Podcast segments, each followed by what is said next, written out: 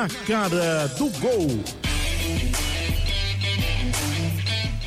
Olá, meus amigos, tudo bem? Começando mais um podcast na cara do gol. Você que nos acompanha aqui ao vivo no YouTube da Rádio Jornal. Se você não está inscrito ainda, entre no YouTube, pesquise Rádio Jornal, inscreva-se e acompanhe semanalmente um bate-papo descontraído e de forma leve, trazendo aqui o futebol pernambucano no Campeonato Brasileiro. Essas ações que a gente acompanha do nosso futebol nas séries A, B, C e D. Quase o alfabeto, né? E a gente está aqui com muita satisfação para mais um programa com vocês. Lembrando que a cada programa ao vivo no YouTube da Rádio Jornal, depois ele é disponibilizado como podcast no site da Rádio Jornal. Você encontra e no seu agregador de podcast favorito, basta pesquisar na cara do gol e você acompanha mais um super programa. Deixa eu abraçar aqui os amigos que fazem o programa com a gente hoje. Vocês podem ver com a imagem, o João Vitor Amorim veio fazer o programa com a gente. Tudo bom, João? Tudo bem, Alexandre, Lilian, Marcos ou Franklin? Qual, no qual começo é Marcos, né? O programa vai acontecendo e vira Frank. Marcos, né? E não é, não é Franklin, João, é, é, é Frank. É, Frank, né? É Frank. É, eu tava em Franklin, veio... né? Que eu já inventei outro então, né? O João veio no elegância, viu? É, o João tá é, elegante. É, negócios. Vitor Amorim, negócios. Negócios. negócios, negócios a, a, a, em vista, né? Negócios em vista. Marcos Leandro tá com a gente, Jornal do Comércio, mais uma vez, para mais um programa. Tudo bom, Marcos? Tudo tranquilo, Xande. Um abraço, Lilian, João, pessoal que nos assiste né, e depois que nos, vai nos escutar.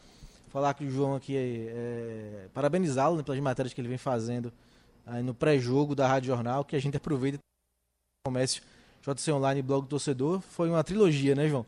Começou com o Paulinho, depois veio com o André. E a última, a gente vai falar dessa matéria aqui hoje também no programa com o Vitor Rangel. Na verdade, teve um ainda antes super emocionante. O William Alves.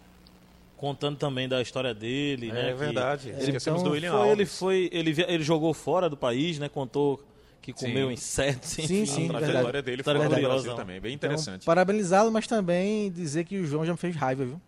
A gente tava jogando uma pelada, um campeonatozinho que foi feito. E eu agarrei o primeiro jogo tudo, fechei o gol.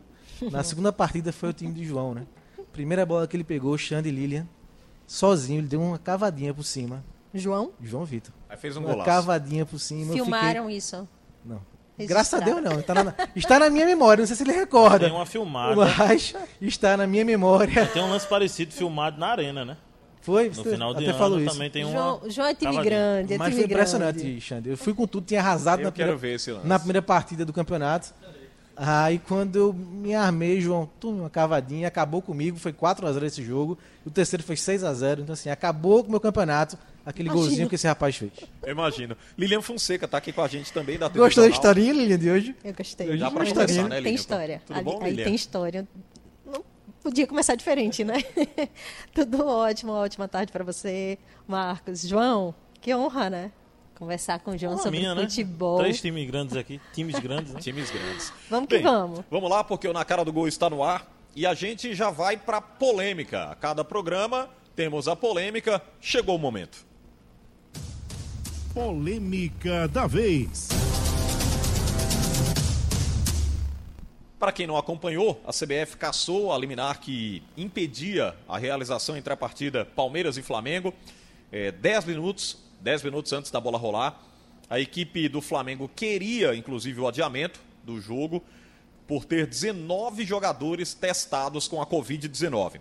A gente trouxe esse assunto aqui, o podcast Na Cara do Gol, nosso programa que é exibido no YouTube da Rádio Jornal, a intenção é debater o futebol pernambucano. Mas como esse assunto, eu diria que viralizou e tem gerado várias interpretações, não só nas redes sociais, mas nos veículos de comunicação do Brasil, um embrólio para o nosso campeonato brasileiro. Por quê? Vou simplificar aqui para vocês para que a gente passe para o assunto e, evidentemente, puxe aqui para o nosso futebol. Palmeiras e Atlético Mineiro, por exemplo, eles ameaçaram é, pedir a paralisação do campeonato caso essa partida não acontecesse, alegando que o protocolo foi feito para todos e não só para o Flamengo. O Flamengo já vem sendo marcado aí porque teve a MP, muitas dizem que foi a MP do Flamengo, em benefício do Flamengo, que era quem mais se queixava das transmissões de TV, dos direitos de TV, direitos televisivos, direitos de arena, como queiram, e agora se envolve nesse imbróglio também com os jogadores testados para a Covid-19. A gente quer deixar claro aqui para você que está nos acompanhando que o caso ele é real. Os jogadores estão infectados. Não é uma invenção do Flamengo, não, viu, gente? Jogadores foram afastados porque estão impossibilitados de jogar por conta dessa detecção da Covid-19. Deixa eu começar com o João aqui. Você acredita, João Vitor Amorim, que possivelmente o Campeonato Brasileiro pode juntar o, o, até estourar com mais polêmicas a partir dessa, dessa, desse imbróglio entre Flamengo, Palmeiras, puxado pelo Flamengo mais especificamente, João? É, primeiro eu não acredito que, o, que os dirigentes de Flamengo e Palmeiras pensaram em prevenção, né? De, de Covid, de se espalhar isso no, nos integrantes da partida. Eu acho que estavam preocupados mesmo, era, eram em é, ter elencos fortes nos jogos, né? Benefício próprio. É, o Flamengo estava preocupado em não tomar uma pancada grande, o Palmeiras estava querendo se aproveitar que o Flamengo estava cheio de desfalques para fazer um bom jogo, e acho que a Covid, a prevenção, os cuidados sanitários foram colocados aí em terceiro plano. Eu acho que não cabe uma paralisação ainda do campeonato, mas cabe punição para quem não quer cumprir né, as orientações. Está mais do que provado que a gente começou o campeonato antes do permitido, antes do, do que era mais aceitável. E se a gente não cuidar, né, os próprios jogadores parece que já estão pensando que acabou a pandemia, né? A gente vê aí jogadores do Flamengo tirando foto sem máscara. É, não só do Flamengo, é, né? Jogadores do Náutico participando de festas. No enfim. geral está uma, uma, coisa no Brasil inteiro e não só jogadores, né? Pessoas é, comuns também participando de eventos. Eu acho que se as pessoas perderem a mão assim, pensando que já acabou a pandemia, vai ter que paralisar de uma forma forçada o campeonato, né? E se a gente for puxar, né, um pouco atrás, como o João falou, acho que começou de uma forma forçada o Campeonato Brasileiro, concordo. E muita gente fala, não estou aqui para defender o Flamengo, longe de mim, tô aqui, a gente está aqui para discutir a situação do futebol. Mas ah, foi, houve uma forçação do Flamengo em voltar. Só que o Flamengo não joga sozinho. Isso é um ponto. Se houve uma forçação, todos os outros acompanharam, todos os outros sabiam. Existia um, existe um protocolo a ser seguido. Não sei se está sendo seguido, parece que, pelo visto, não está sendo seguido. É, que protocolo, né? É, qual protocolo? Porque a gente para para pensar o seguinte: poxa, o Flamengo é um time milionário, zilionário, né, que tem uma estrutura para você estar tá testando diariamente seus atletas, manter toda a linha de segurança e cai numa dessa de um surto. O futebol não está numa bolha. Infelizmente, o futebol não está numa bolha. Está longe ainda, né? É, e está muito longe. Então, assim, é um assunto extremamente delicado, eu acho, complicado, porque não só o Flamengo, mas antes a gente já teve outros times aí infectados. Quantos?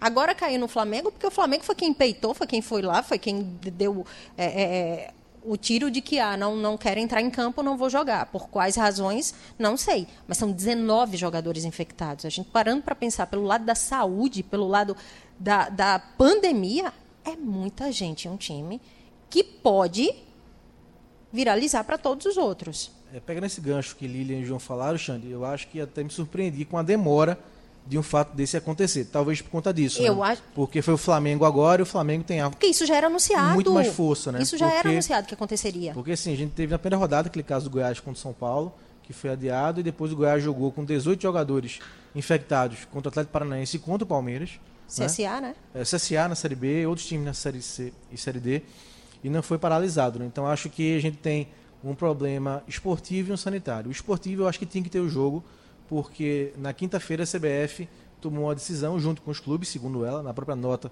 emitida pela CBF, de que agora, se você tiver 13 jogadores com saúde, tem jogo. Né? Então, há um, um, número estipulado que não havia esse número. Então, por isso que um jogo foi adiado, outro jogo não foi adiado, porque não tinha esse critério. Agora, a CBF chegou, segundo ela, repito, com os clubes, com a anuência dos clubes. Então, agora tem esse, esse critério. A gente pode discutir. É certo, é correto, é justo né? Você ter 20 jogadores infectados mesmo sem jogar? Então, porque aí é, você Eu vai, acho que não. Pela você, questão sanitária, você acho que não. pelo lado sanitário, eu também não é, concordo. Pela parte esportiva, eu acho que tinha que ter. A CBF Sim. ficou meio que presa pela definição que ela teve na quinta-feira sobre esse assunto. É, eu Agora, vi muita crítica também, gente. Eu não, eu não gente... sou a favor de ter acontecido o jogo, não. Eu também não. Eu, eu também acho, não. Eu não assim, sou, Eu não. acho que o lado sanitário é mais importante. É verdade. Eu, eu acho que pelo lado esportivo, é a CBF ficou presa. as pessoas que não testaram positivo num teste que foi feito bem antes elas estavam em contato com quem testou Sim, positivo. é E elas poderiam né? estar sintomáticas, por Agora, que não? é, Lilian, Marcos, João, eu vi uma questão que a gente traz aqui para esse, para esse tema também, que envolve a equipe do Flamengo, que é a seguinte: tem muita gente lá nas redes sociais reclamando que o Flamengo não resolveu a questão das famílias dos garotos mortos no ninho. do- Questiona os valores. Eu é, acho que- questionando os que valores, não envolve, querendo pagar, é, dizendo que a condição financeira não corrobora, o momento do Flamengo não tem dinheiro para isso. E aí as pessoas pegaram esse, esse tema, né? Esse embrólio que já vem se arrastando também, essa, essa questão social, e é, trouxeram também para esse assunto Claro, eu acho de que, hoje, sim. que o Flamengo O só Flamengo- se incomoda é, com a questão não, financeira. E o né? Flamengo, o Flamengo tem gerado muita antipatia né, dos rivais, porque é um time que ganhou tudo ano passado e, sim, com algumas posturas arrogantes né, da direção. O caso que o Lilian falou da máscara, o presidente disse: não, não tem problema não, porque quando eu vou tirar uma foto, tiro a máscara. Eu é que prendo a máscara? respiração. É, e tirou a máscara. E quem E tirou tira a a máscara. foi, E depois, foi demitido. e né? depois no dia seguinte demitiu o menino da assessoria de Mas o imprensa que, eu acho, o que eu acho também, Marcos, é, é, João e, e Xande, é que quando se fala do Flamengo, gira, é, é, se faz, se toma uma proporção muito maior em relação às coisas. Aí se puxa o caso do Ninho, do Urubu, que eu acho que tem que ser penalizado sim. Eu acho que tem que haver essa cobrança sim. As famílias precisam. é, é, é, tem que ser indenizadas, sim, isso é fato. Só que aí as pessoas acabam misturando tudo e perde realmente o, o, o- senso do que é que se É que fica marcado, fato tá né? acontecendo. O- o- a- as coisas negativas vão se arrastando aí, de repente... Acho que aquele- tem que ser separado. foco, Eu né? acho que precisa separar. Cada situação tem que ser separada. Ninho do Agora, Urubu- em todas o Flamengo tá errado. Exatamente. E que se resolva. E que se resolva o que estiver todo é errado. esse, né? Sim, tem que se resolver. Bem, eu trouxe isso aqui para a gente é, comentar um pouquinho, porque possivelmente alguns clubes que se sentirem prejudicados nas outras divisões, B, C, D, também terão força para reivindicar. Por que não? Né? Se o Flamengo está indo lá, não é porque o, o clube mais endinheirado do futebol muitos brasileiro. não, não né? reivindicam, aceitam. E aí depois, quando acontece uma situação como essa, ah, por que comigo aconteceu e eu fui lá? Você não reivindicou, cara. Ou, ou talvez é não uma tenham questão força, que né, Lilian? É a grande pergunta, né? Xande, é uma questão que extrapolou a questão esportiva, né? Foi para Sim. trabalhista. Achei legal. Foi pra é, trabalhista. A única pessoa que pensou, pelo menos eu é, entendo assim, né? Que a única pessoa que pensou mesmo na, na questão da não realização do jogo por conta de uma prevenção, e tanto é que colocou a rivalidade de lado, foi o presidente do Corinthians. O André Sanches disse que é, era para se cumprir o protocolo, não era para ter jogo. Agora, já que tinha que, já que os times já estavam por lá, o Flamengo tinha que participar e ele ia ser parceiro do Palmeiras, inclusive nessa nessa decisão. É, porque foi uma coisa surreal, né? Com 10 minutos de jogo para começar, que chega. Ah, 17 né, minutos que chegou a, a ordem, a sentença de Brasília, né? Então, assim, uma coisa surreal. O Palmeiras treinando, o Flamengo ainda no, no hotel. Então, assim, E outra coisa, Cenas absurdas. no meio disso tudo, a gente ainda vê uma discussão. A volta do torcedor para o estádio. Pois é. É, é, isso aqui complica mais ainda, né? Não é ser contra o torcedor, não é ser contra o futebol, jamais, porque a gente vive disso, ama. Quem mais gosta de ver estádios lotados, acho que é a gente aqui que trabalha Acho também. que, ironicamente, né, a gente até comentou aqui no programa passado, esse caso Palmeiras e Flamengo serviu para, ó, o pessoal, a CBF principalmente, Ver ó, que não, não, é, não é agora, né? agora. vamos o momento adiar, não é, esse. Vamos adiar é. essa discussão. Até adiar a discussão mesmo, deixa mais, um, mais para frente, porque o futebol ainda não está em uma bolha. Não dá para colocar um campeonato brasileiro em uma bolha, onde você pode juntar todo mundo, concentrar todo mundo ali, testar todo mundo e isolar para que o campeonato aconteça. Infelizmente Não, é não, é. novidade também o Brasil, né? O povo brasileiro, as autoridades do Brasil Não. sugerirem essa ideia, porque o Brasil não é exemplo em nada nessa, nessa questão de combate à Covid. E né? o brasileiro O Brasil não é uma- respeita, não tem educação para respeitar regras. Infelizmente é o Brasil, isso. na verdade, é um, é um mau exemplo, né? De É, como é um prevenir, de como cuidar, é, dessa questão de respeitar é, distanciamento, Distanciamento. social, enfim. O uso da máscara tá aí, João. Totalmente equivocado o país. É lógico que dentro do futebol também algumas pessoas estariam priorizando o- o dinheiro, né? O recurso que vai entrar, que às vezes não, às vezes não, nunca vale a pena, né? Você trocar, arriscar a vida de uma pessoa porque seu clube não está recebendo dinheiro. Isso é verdade. Deixa eu pedir aqui na sequência do nosso Na Cara do Gol, é, que o nosso Pedro Alves, que é o nosso produtor aqui, antecipasse o áudio do Victor Rangel, a gente vai trazer já já, porque a gente vai entrar aqui no futebol pernambucano, a partir de agora, para a gente tratar então do Santa Cruz contra o Jacuipense. Esse jogo acontece às 8 horas da noite no Arruda. O Santa tem a volta do Paulinho, um dos principais atletas da equipe. Eu diria que o principal, o principal atleta do Santa Cruz nesta Série C 2020 e por que não dizer da Série C, né? É o principal atleta hoje, sem exagero. O Paulinho tem jogado aí um futebol de encher os olhos para quem acompanha passo a passo, jogo a jogo desta Série C 2020. Aliás, eu estou aqui ao lado do João Vitor Amorim, que veio hoje nos prestigiar na cara do gol. E a gente discutia aqui, não discutia, mas conversava nos bastidores, que o João hoje é o repórter da emoção, né? Porque ele trouxe primeiro o William Alves, Aí depois traz o depoimento André. do foi o Paulinho, Paulinho antes, foi, né? Paulinho. Paulinho, depois André. Traz o André. São Vitor. entrevistas que você. A gente eu quase me emociono aqui. Eu chorei em todas. É, a Lilian se emocionou com o depoimento do André, que é simplesmente. Não, enfim, para quem não, passou e vai situação, subindo, sabe? vai subindo o E nível, vai né? subindo, né? Paulinho, aí André foi outra carga de Aí agora emoção. Vem Victor mais Rangel, por aí, rapaz. vem Não, mais. agora a gente vai parar com esse negócio de Ah. choro. Agora vem uma coisa mais Meu coração não tá. sorridente. Agora É, vem uma coisa mais pra não chorar, viu, João? Porque voltada pro humor, né? Eu ouvi ontem é, no rádio, inclusive, a entrevista do Victor Rangel e é de qualquer um se sensibilizar com Mas a e- situação. Para quem viveu o drama fami- Então, familiar e eu, sabe disso. eu né? acho, parabenizar mais uma vez o João é, por essa sensibilidade, por conseguir passar isso pra gente, porque a gente que tá do lado de cá, muitas vezes a gente avalia o jogador como, como técnica mesmo. É aquilo. A crítica vai, não tá bem em campo. Você não sabe o que é que tá por trás Acho que daquele a gente jogador. precisa fazer matérias para deixar legados, né? Eu acho que o legado dessa matéria é uma reflexão. Sim. O torcedor vai, vai refletir. É, hoje eu, eu vi, estava ouvindo o assunto é futebol, e o Roberto Queiroz disse: Olha, a partir de hoje eu não vou criticar mais Vitor Exato, Rangel. Exato. Porque eu, eu tô entendendo agora porque ele está passando. Eu vou criticar quem escala ele. Exa- Ou seja, era isso já existe uma reflexão em relação àquilo, É, né? porque é um componente, né? Um componente psicológico, emocional. É muito difícil a situação dele. Também não sabia que ele estava há dois meses já com o filho na UTI. Eu passei por um caso. se passava eu passei por um cabeça. caso muito parecido, né? E minha conheço segunda a sua filha, história, viu, Marcos? A minha segunda que- filha passou duas semanas na UTI e foi um desespero. Não pensava mais em nada. né? Não trabalhei, fiquei de licença. E foram duas semanas, mas em dois meses e o cara jogando, né? E o problema dele é muito mais grave que a minha filha teve, né? Então, assim, é um componente importante né, para ser analisado no contexto de por que ele não está rendendo. Até para ir, nesse caso mesmo, será que ele vale a pena se ele ser escalado para jogar na situação dele, né? Então, E se a gente parar para olhar o grupo, né? Um grupo tem muitas histórias, né, gente? Tem muita coisa bacana ainda nesse grupo do Santa, que ao longo da Série C, ao longo da temporada a gente vai estar trazendo, mas tem muitas histórias, muitos Não, e personagens. Isso o também em si, né? serve, eh, João, os outros clubes também, né? Se abrirem um pouco mais. eh, de, de uns tempos para cá tem havido muita, muita barreira, né? Eu disse ao Vitor antes entre, da entrevista entre o os seguinte. clubes e a imprensa, né? Que assim, é importante esse tipo de matéria. mas A gente só pode fazer se houver uma colaboração dos clubes. Então, assim, que eles Verdade. sejam um pouco mais abertos para trazer essas histórias também para o torcedor saber, não para a gente. Para a gente e também para o torcedor disse- ter conhecimento dessas histórias. Eu disse à assessoria do Santa e disse ao jogador também, à, à família do jogador, porque tem todo aquele processo de convencimento, né? Isso. É, é uma situação delicada também, às vezes o jogador não está preparado para falar sobre isso. Às vezes E não quer disse- expor, né, João? É, e eu disse, olha, é, pressão, a gente só passa dela se enfrentar. Se a gente ficar deixando para debaixo do pano, a gente nunca vai passar essa pressão. Então, ou você vai lá, faz o seu relato, explica o que é que está acontecendo, ou você vai ficar sempre sendo questionado.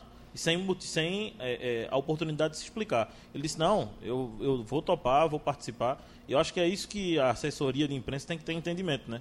que na hora de uma pressão, coloca. Eu lembro de Marcelinho Paraíba no esporte, eu estava cobrindo o esporte, Marcelinho Paraíba foi pego em uma blitz. É, acho que faz o que? Uns seis anos isso, algo assim. É, por aí. E começou a polêmica. Mas rapaz, Marcelinho e tal, será que foi mesmo? Marcelinho pediu para ir para a entrevista e disse, chegou lá e disse: "Eu tomei vinho, fui pego na blitz. Vou pagar o que eu tiver que pagar na justiça, multa, o que for. Acabou. Qual é a pauta agora?" Ou seja, ele acabou a pressão. Não tem mais questionamento, Verdade. né? É, e, e vi também, certa vez, depoimentos de jogadores falando o seguinte: o que o João está trazendo aqui pra gente é uma realidade que muitos vivem no futebol brasileiro e, por que não dizer, no futebol internacional. Alguns já passaram por isso também. E, e não recordo agora o, o atleta específico, mas era do elenco do Corinthians na época. E ele disse o seguinte: eu, eu, para quem não sabe, eu vi muitas vezes treinar sem comer. Ele não, ele não, não fazia nenhuma refeição em casa. E ele disse que chegava no clube, as pessoas perguntavam e ele ficava com vergonha de dizer que não tinha é, comido, não tinha se alimentado. Vou dar um spoiler Você aqui. Veja só que situação dramática, né, gente? E ele disse: eu, eu, eu ficava ouvindo as críticas aqui e tentava jogar mais, mas não conseguia porque eu não tinha uma alimentação adequada. E o, o Corinthians acabou dando todo o suporte de vida para ele quando descobriu aquilo. Primeiro que fez, deu uma casa, falou: carro a gente não vai te dar porque você não, não pode agora, você tem que aprender logo o que é a sua condição para você começar a lidar com ela. E foi isso que aconteceu. Esse atleta foi lá, teve alimentação, o clube disponibilizava alimentação todos os meses para a casa dele. Aí teve um carro para ir buscar em casa, o transporte ele ia de ônibus. Isso é um depoimento, gente. Quantas pessoas não passam por isso? O João já vai soltar mais um spoiler não, aí. Não, um spoiler. Quando eu estava saindo, depois que eu fui gravar com o Vitor Rangel, vinha um jogador, e eu, eu vi longe, né? Ele vindo lá, no, chegando numa ruda, andando a pé, né? Tava a pé. Então, é uma outra realidade. A gente está vendo aí jogadores chegando com carros luxuosos, né? Exato. Chegando sem pisar no chão. Mas é, já tem uma história ali que eu já identifiquei. Tem algum sofrimento para que ele. Poxa, ele já está aí há um certo tempo no futebol, ainda não teve recurso para comprar carro. Por quê? Né? Por quê? Ele, ele deve estar tá investindo isso em alguma casa para a família, em alguma coisa. Não, e esse olhar humano é fundamental. Cada né? momento tem. É, esse olhar humano para a gente, da imprensa, e para o público. Então, assim, é, bato, volto a botar, bater nessa tecla. Importante os clubes terem noção da importância dessas matérias humanas, trazendo a realidade de vida dos jogadores. Eles são jogadores, mas não são máquinas, são humanos. Né? Eles têm vida, têm problemas, né? Então isso é importante também a gente trazer. E aproxima o torcedor também, né? O torcedor, é, é, ele fica sabendo de fato o que é está acontecendo.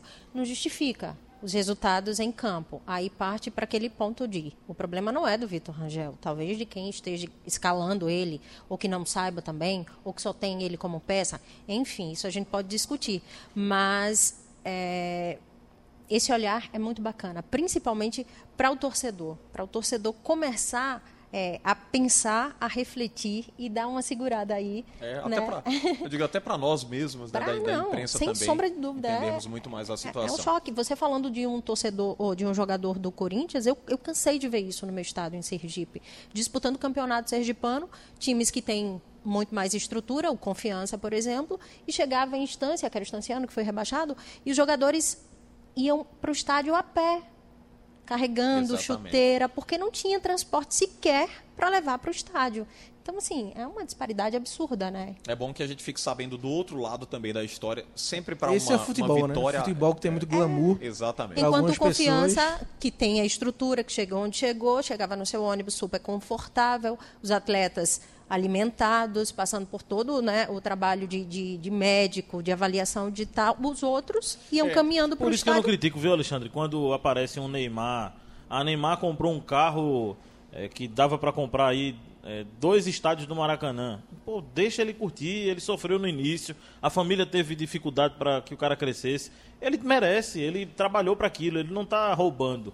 Ele está comprando com o dinheiro dele, com o suor dele, então por isso que eu, eu não, não critico assim a vida particular Aquilo do é jogador. Dele, né? é Aquilo é dele, ele dele, né? conquistou, né? né? A gente tá vendo aí como os, os atletas estão sofrendo para eh, estarem vivos, para estarem ajudando é os pais, né? É. Acho que é Vamos bacana. ver um pouquinho dessa entrevista. O João é, trouxe aqui nas, nos veículos de comunicação do sistema Jornal do Comércio de Comunicação, no rádio, na internet, o, o blog do torcedor, né, Marcos? Blog, Jornal do Comércio, Jornal do Online. Comércio, então várias mídias. Saiu em tudo que é plataforma. É, todas as plataformas de comunicação. Você confere um pouquinho aqui dessa entrevista, um trechinho, mais de 40 minutos, né, João, de conversa? Deu Foi 40, 40 minutos. minutos. Então, um tempo realmente suficiente para ele contar muito da história dele, mas você confere um trechinho aqui no nosso Na Cara do Gol. Olha, então, João, esse talvez tenha sido o momento assim, mais difícil né, que eu tenho atravessado na minha vida. É, então, acho que dia 21 de julho, né, o meu filho nasceu, prematuro de 13 dias, né? É, faltavam 13 dias para o nascimento dele. E, e a minha esposa fez uma consulta de rotina, pré-natal, normal. E estava tudo bem, e até que no dia seguinte ela acordou com bastante dor, então teve que que falar com a doutora, né? E a doutora pediu para ela ir para a clínica para reavaliar e, em caso de necessidade, faria o parto. Isso a gente estava lá na Bahia para o jogo da Copa do Nordeste e o que aconteceu foi que o meu filho nasceu, né? Infelizmente com uma malformação, é, mas está lá, né? Lutando pela vida. Esse tem, tem sido, é, como eu disse, o momento mais difícil da minha vida, que eu tenho atravessado, que eu tenho estado longe da minha família. Né? Meu filho tem dois meses e alguns dias de vida. E nesse tempo já passou por duas cirurgias e às vezes é, é bem difícil assim, né, cara, você é, tentar conciliar as coisas. Eu todas as vezes que eu entro para treinar, para jogar, com certeza é, é para fazer o meu melhor. E é claro que eu fico triste quando as coisas não acontecem, né? Quando a gente não consegue vencer os jogos e, como nós que somos atacantes somos cobrados por não fazer os gols, né? A gente sente muito, né, cara, esse momento. E eu, é, o meu filho ainda está internado, né, na, na UTIM do hospital, ainda não saiu. Como eu disse, já passou por dois procedimentos cirúrgicos. E na última sexta-feira é, ele passou por um procedimento bastante é, assim de, de, de, delicado, mas bem sucedido, graças a Deus, que foi uma endoscopia com dilatação da malformação que ele teve no, no esôfago, né? É, normalmente são casos raros, a cada 10 mil nascimentos é, pode acontecer isso, e, mas eu, eu sou um cara de caminhada, quem me conhece sabe que eu sou um cara de fé. É, o depoimento emocionante aí do Victor Rangel, realmente é impossível você não assistir, não se sensibilizar, não ficar ali um pouquinho vivendo a história do que ele passou. Eu tenho filhas, né? Tenho duas filhas já grandes, mas não passei por isso, assim, situação de saúde com alguém da família, mas creio o Marcos nos trouxe esse depoimento também passou por um drama familiar e quem já passou sabe que é muito difícil, né? É, Superar é aquilo, difícil, levar. Xande. Como eu falei, é, comigo foram duas semanas só da minha filha, mas eu estava aqui, né? Foi aqui no Recife, né? Ele não, ele é mais grave ainda que ele está em, João, em Espírito, no Espírito Santo, né, João?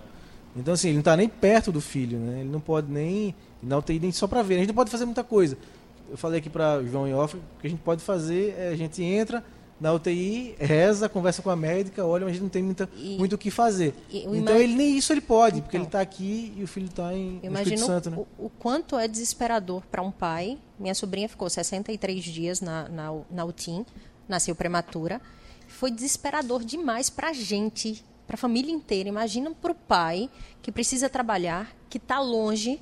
Né? É uma situação extremamente complicada. A cabeça dessa pessoa eh, deve estar a mil. E aí tem algumas Por quê? eh, situações também, além da entrevista, né? Por exemplo, eu, eu já sabia que ele não treinou dois dias essa semana. Ele vai ser titular hoje, mas ele não treinou durante dois dias porque quando acabou o jogo do Manaus, eu já vi que ele viajou para o Espírito Santo. O elenco se apresentou, como a imprensa não tem acompanhado no local, mas as informações chegam, né? E aí eu comecei a, poxa, que a entrevista seria na quarta. Aí passou para quinta, aí ele não Seria retornou, sábado, né? ficou- domingo. Aí passou para sábado, tudo para depender da logística dele. E uma coisa muito bacana, eu, eu até vou falar isso na nossa jornada hoje, que aconteceu, que eu fiquei super feliz também. é, João Cardoso, meia da, da base do Santa Cruz, da base não, né? Do time profissional que subiu da base.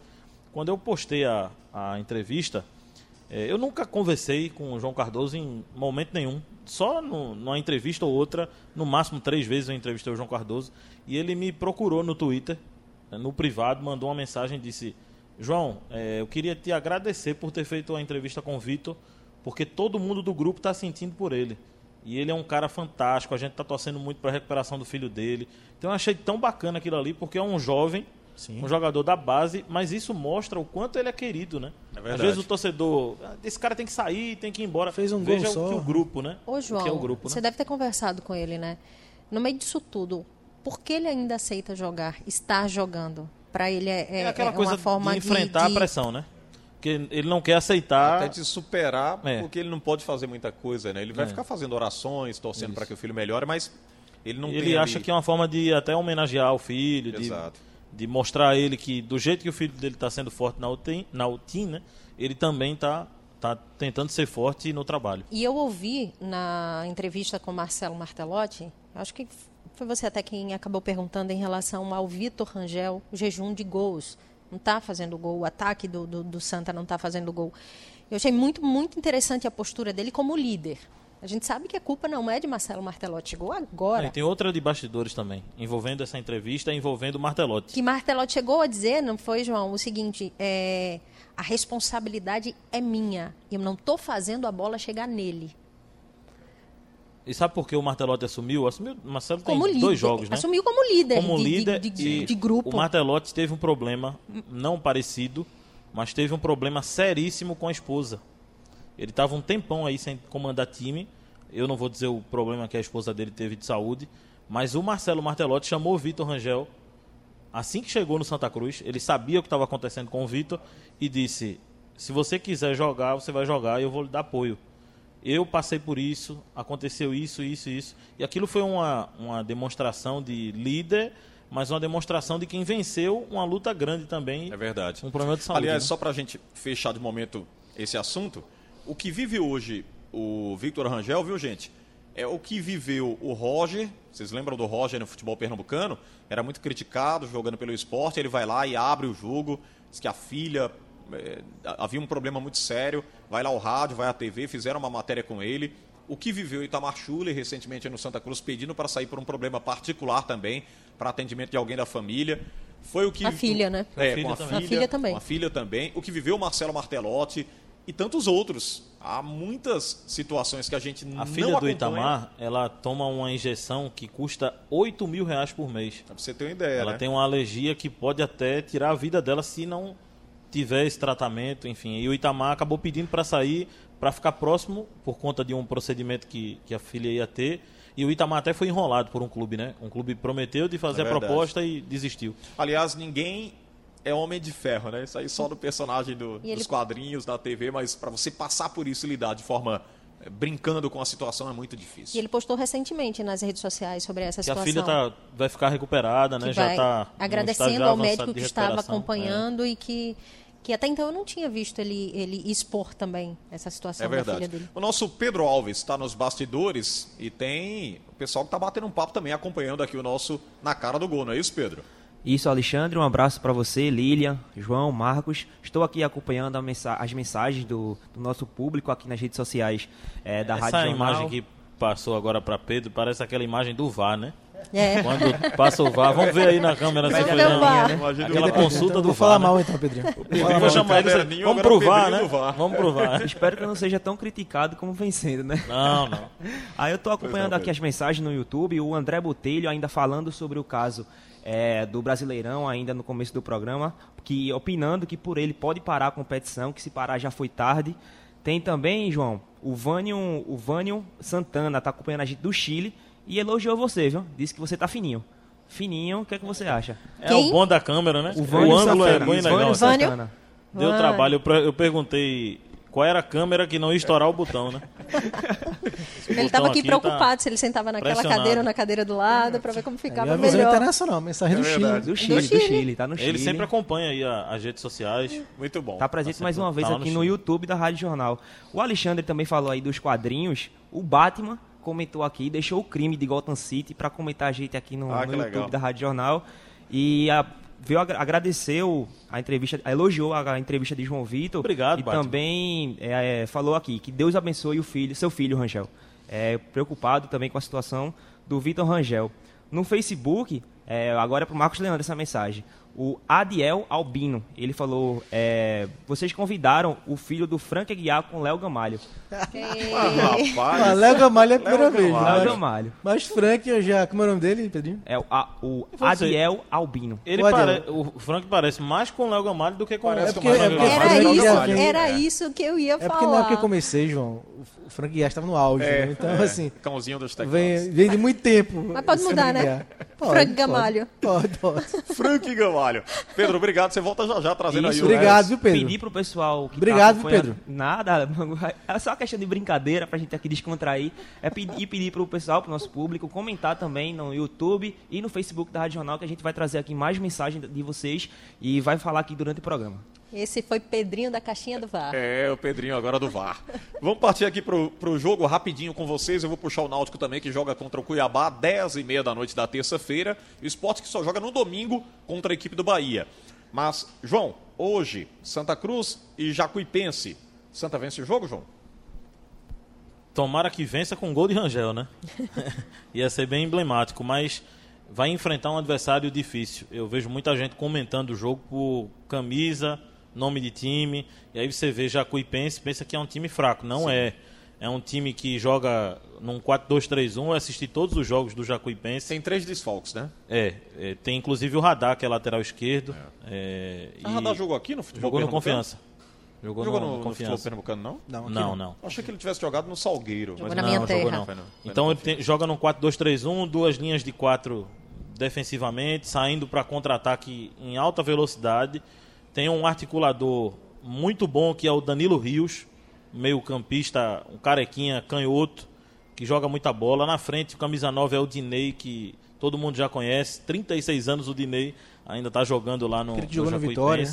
O Jacuipense é uma, uma equipe hoje que o futebol é administrada pela Salvador Produções, que é uma empresa que produz até o Léo Santana, enfim. Estão investindo muito lá no, no Jacuipense. Investimento pesado, né? Isso. E, e tem o Tiaguinho também na ponta direita, enfim.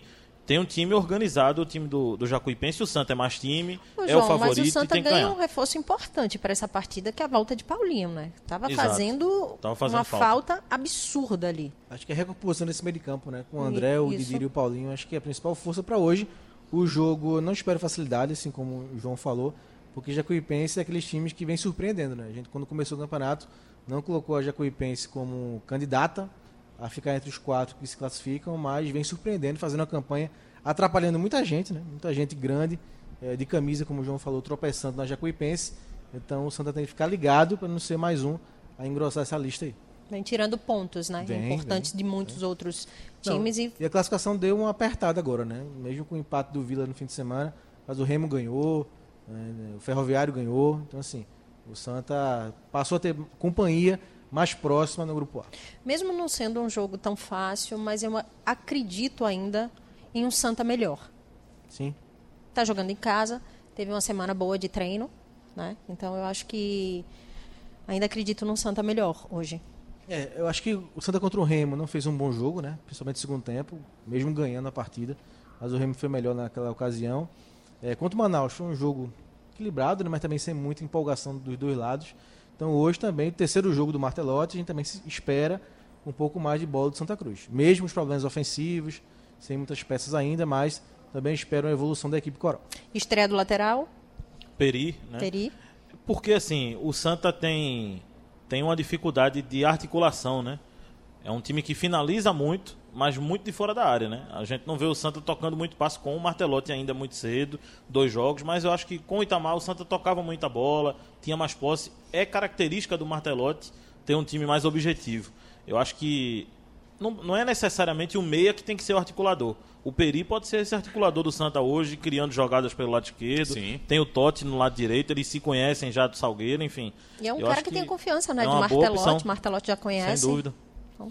Muito bem, vamos aguardar então um bom jogo entre Santa Cruz e Jacuipense da Bahia. Esse jogo 8 horas da noite no Arruda. Passemos aqui para o Náutico, que teve muito tempo também, depois daquele jogo adiado, né? Teve na 11 rodada, me ajude aí, um Sampaio, não foi Sampaio isso? Corrêa. Sampaio, estava lá na, nas finais do campeonato, então que esse foi jogo... campeão, venceu. Né? Que foi, é, campeão, campeão. Foi campeão. O jogo não aconteceu e o Náutico ficou esse ato, ficou um tempo aí grande, aguardando agora a partida é, de amanhã contra o Cuiabá, 10 e meia da noite, um horário incomum do nosso futebol, mas esse jogo acontece entrando aí na madrugada. É, os mais experientes diriam que é o jogo do Bacurau, né?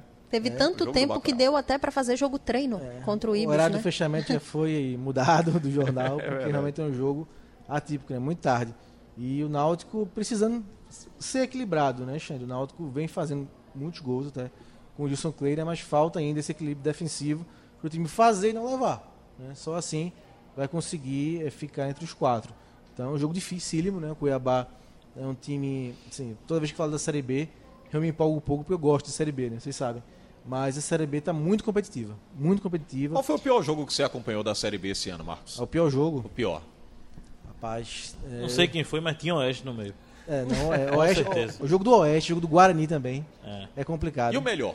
O melhor, Cuiabá e Chapecoense foi um jogo muito bom. Cuiabá e Chapecoense. Paraná e Ponte Preta foi um jogo muito bom. E curiosamente estão ali É, pertinho, né? Paraná, um dos times Cuiabá que eu- liderando e a Chapecoense na quinta Paraná, posição. América Mineiro, Chapecoense. Náutico Juventude, né? Náutico Juventude foi um bom jogo.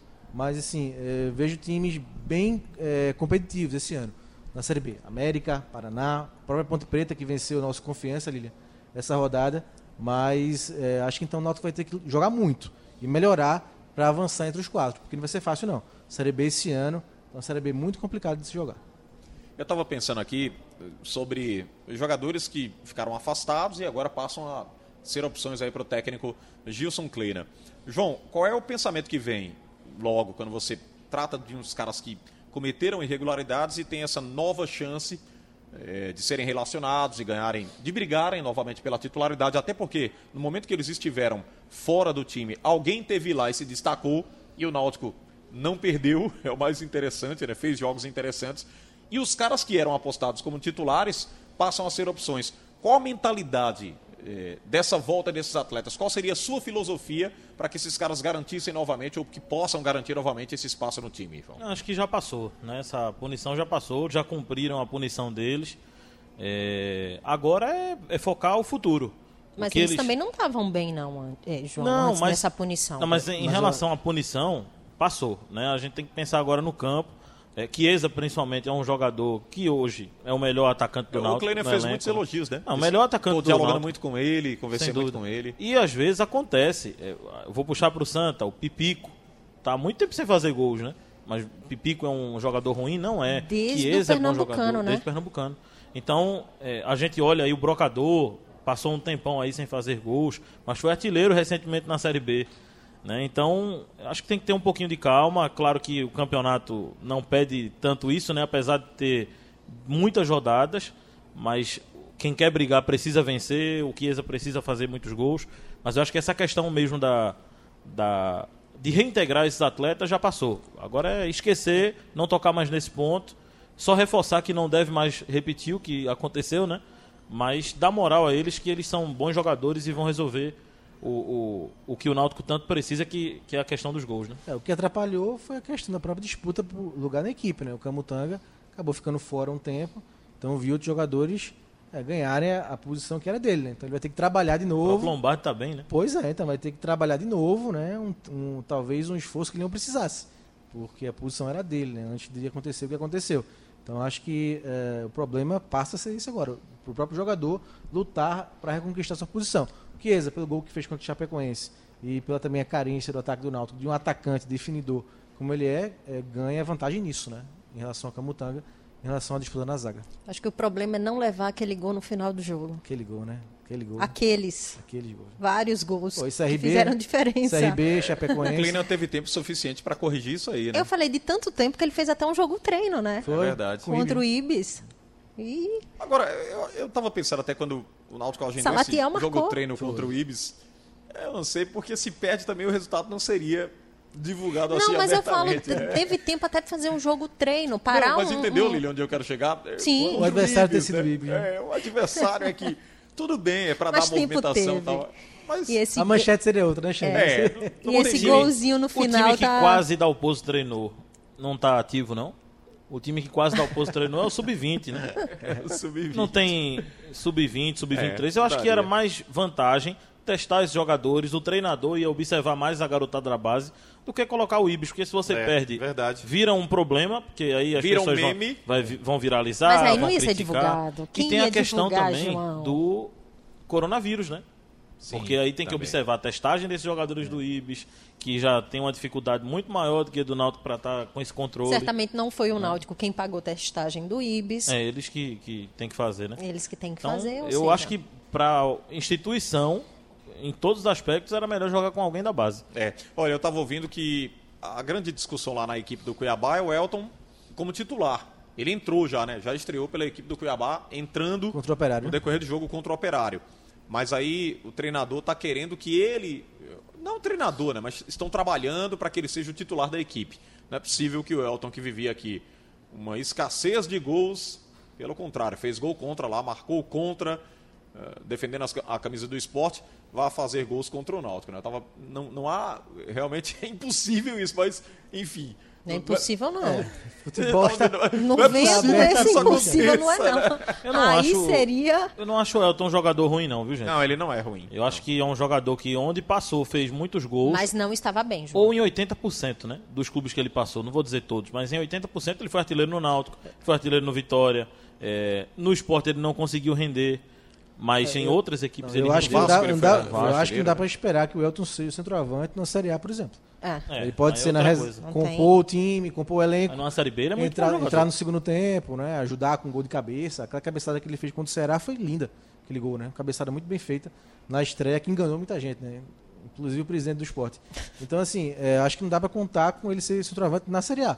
Mas na Série B, eu acho que ele pode sim render bem. E eu acho que a característica dele também tá e um não pouco... me surpreendia, é, Xande, se ele fizer gol contra o Náutico não. amanhã. É, rapaz. A característica, Não é possível, É, né? É bom que a ele esqueça de característica tá novo. defasada Não dele também um pouco, né? É, do um nosso 9 roteiro. muito 9, muito paradão, tá Isso. morrendo no Brasil, né?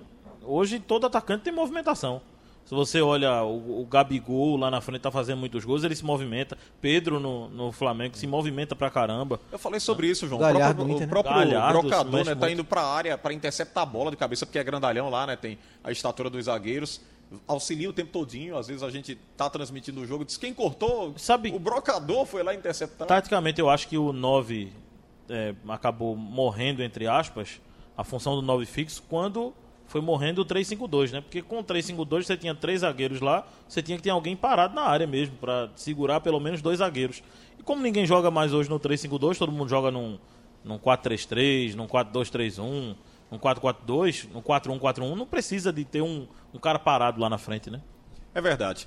Bem, pra gente fechar então com Náutico e Cuiabá, Cuiabá e Náutico, né? O jogo 10 e meia da noite, lá na Arena Pantanal, no Mato Grosso.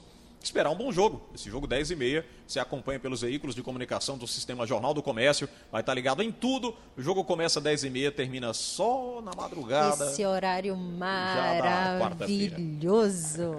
Horário lindo, Boa né? sorte, Marcos, para você amanhã. Muito bom. Vamos passar aqui pro Jogo jogo. que termina só amanhã, né? É, é o Não, jogo só- de só hoje termina que termina quarta. amanhã. Começa terça, acaba Começa quarta. terça, termina quarta. É verdade. verdade. Começa quarta, começa terça e Aí termina quem Começa tá terça e termina trabalhando fica, né? Exatamente isso. Vamos passar para o jogo do esporte. Falar de domingo. O esporte teve um tempão também aí para trabalhar, para reorganizar a casa. O Jair Ventura passar algo do que estava precisando, do que estava necessitando. Se é um tempo que o atleta estava sentindo suficiente para recuperação.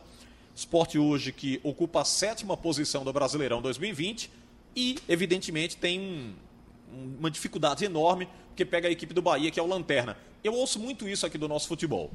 Futebol pernambucano vai enfrentar alguém que está lá na parte de baixo da tabela, acaba tropeçando, acaba titubeando. Isso aconteceu não só com o esporte, mas com o Náutico, com o Santa Cruz em outras oportunidades.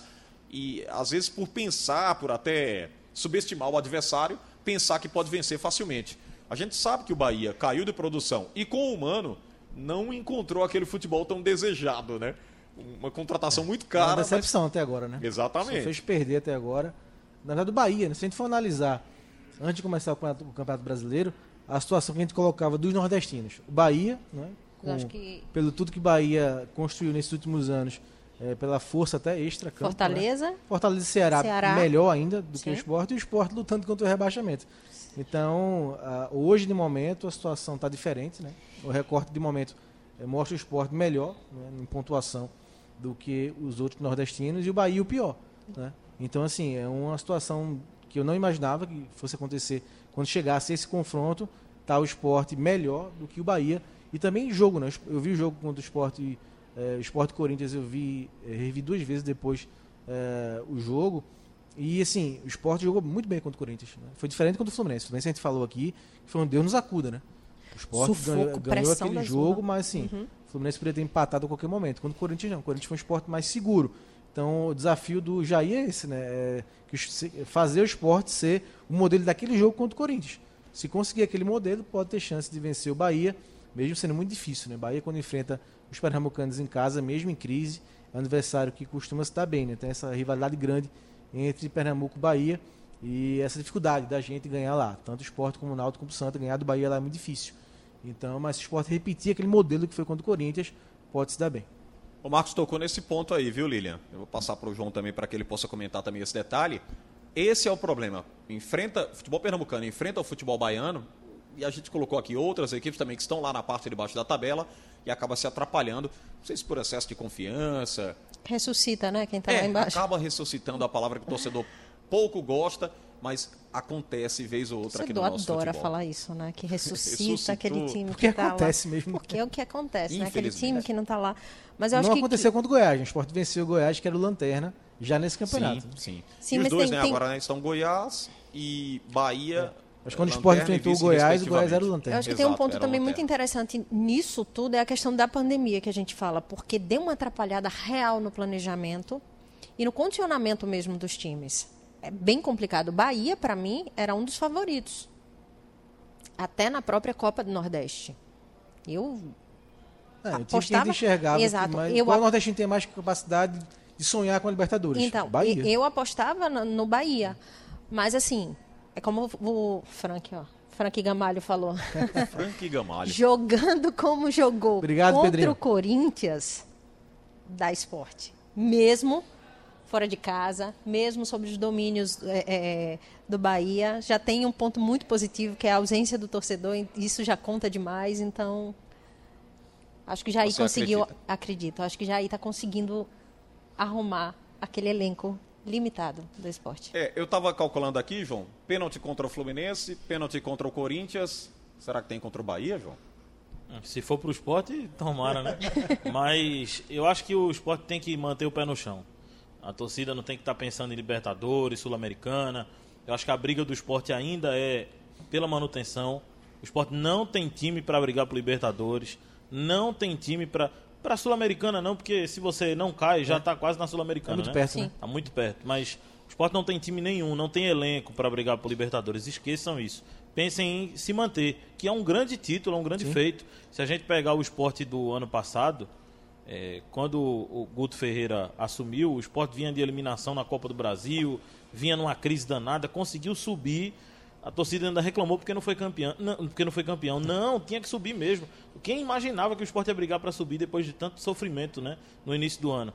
E esse ano também, outro sofrimento, é, Mais sofrimento, né? dificuldades. Copa né? do Brasil, eliminação em Pernambucano, Pernambucano. Aí o time vai, começa bem, começou bem, ótimo, mas para se manter.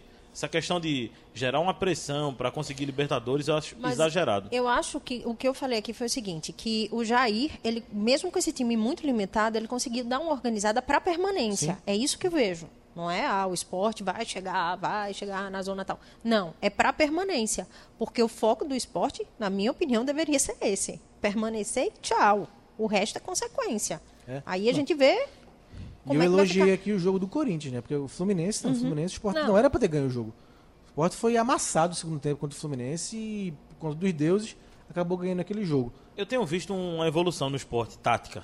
Tática. Agora técnica eu não tenho visto, não. Eu tenho visto. Eu acho que Com o todo Mugni- respeito, eu acho tenho que, visto. O, acho que o Mugni entrou fazendo muito bem aquela função do lado esquerdo, marcando também com uma boa técnica, né? Armando algumas jogadas. O próprio Bassi também, um jogador, não E jogou Bassi contra o que Corinthians, permanece, né? Mas, ah, Mas só para explicar, essa questão tática que eu acho é mais fundamental hoje do que a parte técnica. Por isso que o esporte está conseguindo resultados. Eu acho que essa organização tática. Eu- Porque tecnicamente quem está jogando eu, bem eu acho que Maidana, acho que né? Maidana melhorou o nível técnico. O Adrielson melhorou o nível técnico dele. O Patrick, pelo que ele chegou. Então eu acho que eu acho que houve também melhor técnica.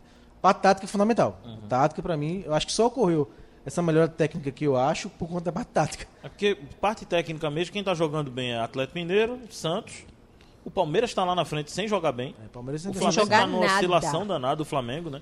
Então, acho que tecnicamente não tem esse time que está voando no o Brasil. próprio ainda. Inter, né? Que O jogou próprio alguns jogos Internacional bem, mas já caiu. Oscila muito, né? Até pela, pela quantidade de mudanças. Mas sobre essa questão de lanterna, acho que é uma coincidência. Com todo, com todo o jeito do futebol, né? Tem essas místicas mesmo. É que quando Mas eu- acontece, vira é, folclore, né? e, e aconteceu diversas vezes agora, né? Principalmente com o É. esporte. Mas Vira história, né, Marcos? é, Vira história. eu acho que não. Acho que é, o Bahia vai continuar sendo um adversário difícil. Não me surpreende esse início do Bahia na Série A. E não surpreende por conta do ano. O Bahia, se a gente for recordar, o Bahia foi eliminado na Copa do Brasil na primeira fase para o River. E o River nem passou da primeira fase É, da Copa do é Nordeste. verdade. Né? Então não é surpresa. Se a gente observar o campeonato baiano, o Bahia ganhou num aperto a final para um time intermediário que agora me falha a memória. Mas eu acredito até que perdeu o jogo da volta. e ganhou no- nos, nos pênaltis. Os pênaltis. né? Ganhou nos pênaltis. Então veja, a dificuldade do Bahia Mas você olha, você olha é um time né? organizado. Tanto que foi buscar Mano Menezes, né? Time pra você pleitear e conseguir trazer um treinador que foi de seleção É um time brasileira. com boas peças, né? Organizado ainda não, né? É, mas você olha. Financeiramente, tem- é, né? financeiramente, Ah, sim. sim. fora de campo. Você conseguiu trazer o Mano Menezes. É um técnico tem muito nome, né? Então você primeiro se candidatar a trazer o Mano, contratar o treinador, acho que mostra a força que o Bahia tem hoje, né? É, o time tem que você falou, né? viu? O Tem time bons que o- jogadores, tem O Rodrigo. time que o João falou é o Atlético lá da, da Bahia, né? O Atlético. O Bahia não conseguiu um resultado tão interessante assim. E já vinha Não acusando- ganhou a Copa do Nordeste, Exatamente. foi eliminado na Me primeira fase no- no- na Copa do Brasil e ganhou nos pênaltis para um time intermediário baiano. Exatamente. Aliás, eu errei feio porque eu apontava Fortaleza e Bahia Minha final era como Fortaleza dois e Bahia. favoritos na Copa do Nordeste. Minha E final o João era acertou, viu, Fortaleza e Lilian? Bahia. Que ele colocou o Ceará do Guto Ferreira. Ele disse que o Ceará chegaria. Não. Cravou com a gente, né? No podcast lá Liga- é, do, do, do Nordestão. Nordestão Cast. Perdão, ia E eu- dizer Liga do Scratch. Eu no ainda, cheguei, Cast. eu ainda cheguei a dizer, anotem aí e me cobrem. Me cobraram. Mas o, Me Ce- cobraram, e o tá? Ceará foi bem melhor na final, né? Que o Bahia. Foi É. campeão. A Semi também, né? Foi campeão. Também. É, tem o gol, né?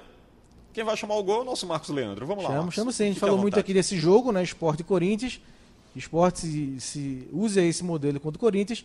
A gente acompanha o gol da vitória do esporte na narração de Alexandre Costa. Ataque aqui, Maciel. Levantamento do Sander na boca do gol. Bola viajando. Patrick vem, ajeitou de cabeça. Bola viajando pra dentro da grande área. Tentou no rebote de bola. Atira em cima da defesa. O Jonathan Gomes. Meteram o braço. Meteram o braço na bola na entrada da grande área. Pênalti claro. Jogadores do Corinthians pouco contestaram. Pênalti claro. Tiro do Jonathan Gomes, o pênalti está marcado. Pênalti marcado, vem para a cobrança. Iago Maidana pode fazer a festa para o torcedor ligado aqui na jornal. Iago Maidana autoriza o árbitro, vem para a batida. E concentração total para a cobrança. Carreirinha, Iago Maidana, ele é especialista. Cobrança de pênalti, vem para a bola, deu aquela paradinha famosa, pé direito, atirou! Gol!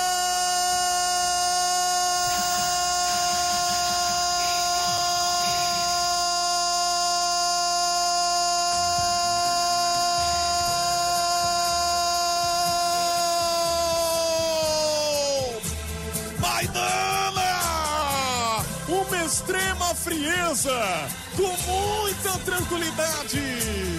O especialista em cobrança de pênaltis, Iago Maidana é o nome da fera.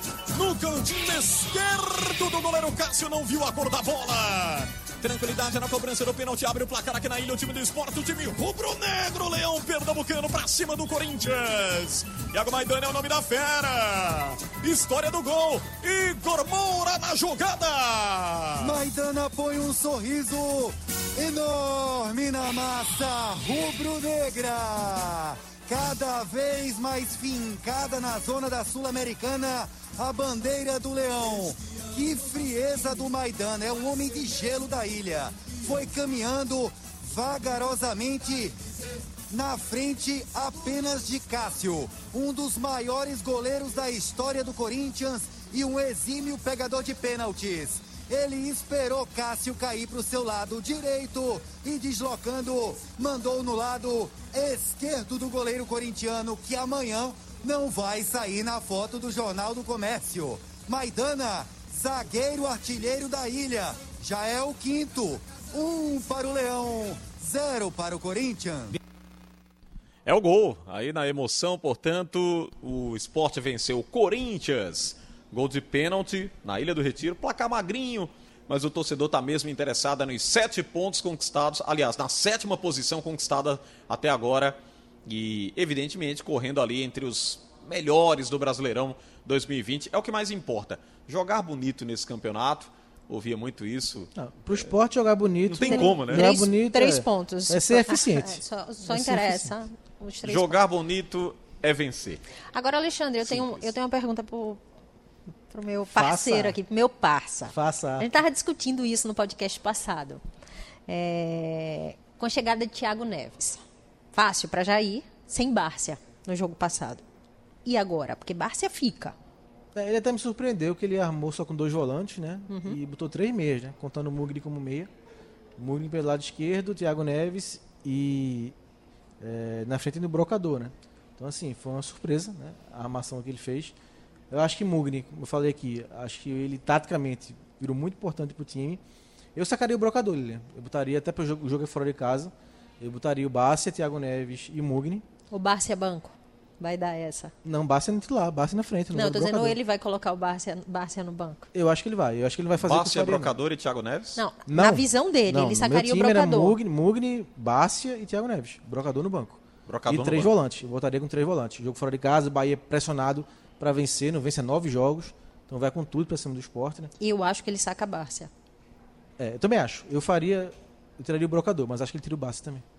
É uma questão de tempo também, porque ele não pode perder o grupo, né? Se ele, se ele coloca, tira o brocador e coloca um jogador que não queria ficar no clube, ele perde o grupo, né? Porque o brocador, com todo o problema que ele tem, ele tava lutando, brigando lá, tentando fazer alguma coisa. E o Bárcia não, ele no dia de um jogo pediu pra deixar o clube, né? Aí É, você chega e é. dá privilégio a ele e ele perde o elenco. Tem isso também no futebol. É, né? Gera muitas interpretações, né, João? Bem colocado. O Jujuba, por exemplo, é o titular na, na posição da esquerda lá. Você emendou aí, o- hoje o Juba, aí eu parecia Jujuba. Hoje o Juba, né? Hoje o Juba. Essa, essa, essa... E que bom que ele é titular, né? Ali. É, e- que- e a questão do Sander lá também, o torcedor não estava satisfeito. é, mas não sei não, Michele. Contra o Corinthians foi Sander, né? Sander que jogou.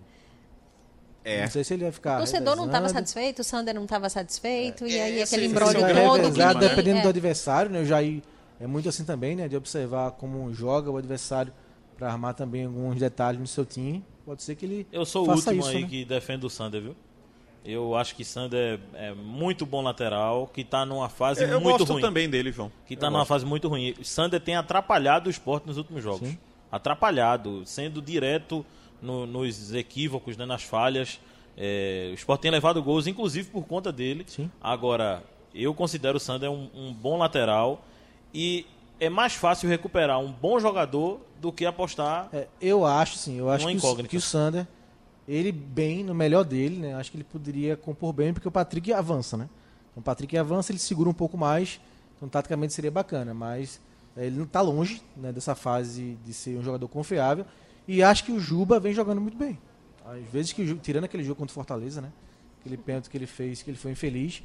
Mas na parte ofensiva, com muita calma nos cruzamentos, com muito mais acerto do que o Sander. Futuro, né? Nos cruzamentos. frente, Então, é um jogador de futuro também, o Juba, né? É verdade.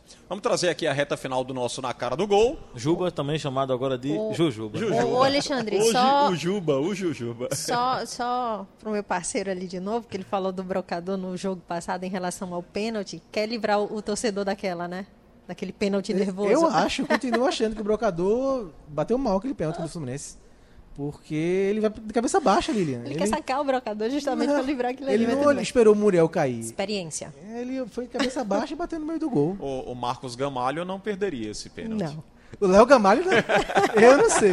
Que o meu, meu negócio é mais no gol. é, João pode falar aqui, mas é, Léo Gamalho perderia. Vamos trazer aqui na reta final do Na Cara do Gol os destaques positivos e negativos novamente do nosso futebol. Que bonito. O Deixa lado eu começar, deixa eu positivo começar. aí. Comece, Marcos. Vou começar. Claro que a gente procura privilegiar aqui o nosso futebol, mas ele passou por aqui. Então, meu que bonito vai pro Keno. Dois jogos seguidos com hat-trick, três gols de novo pro Atlético Mineiro. É um cara que passou por aqui e deixou saudade, né? Porque também é uma boa pessoa, além de um bom jogador. Então, vai pro Keno. João? Hugo, goleiro do, do Flamengo, né? Que Boa, boa. se destacou. É, teve aí o carinho da torcida, dos familiares depois do jogo. Foi emocionante, foi bonita a apresentação dele, né? E também o pós-jogo dele também. Sigo com o relator, o João. Olha aí. Vamos agora pro lado ruim. Temos que avaliar Não, os você dois não lados. volta, não? Eu, eu colocaria, sabe o que, gente? É, eu vou colocar uma situação totalmente diferente aqui do, do que vocês colocaram. Eu gostei ontem do futebol do Fernando Sobral do Ceará é, na partida contra o Goiás. Mas jogou muita Só para aquele chute no começo do jogo, né? É, ele, 40 segundos. um ele petardo jogou muita bola, Marcos. Eu não sei em, em que ou com que ele se inspirou para jogar aquela bola de ontem. E, eu- e, curiosamente, a gente no pré-jogo elogiava o, Fernando Sobral. Eu disse o Fernando Sobral é um cara muito importante nesse esquema do Guto Ferreira. E ele vai lá e destrói o jogo. Só, não, só aquela bola que ele chutou, como o Marcos já bem colocou.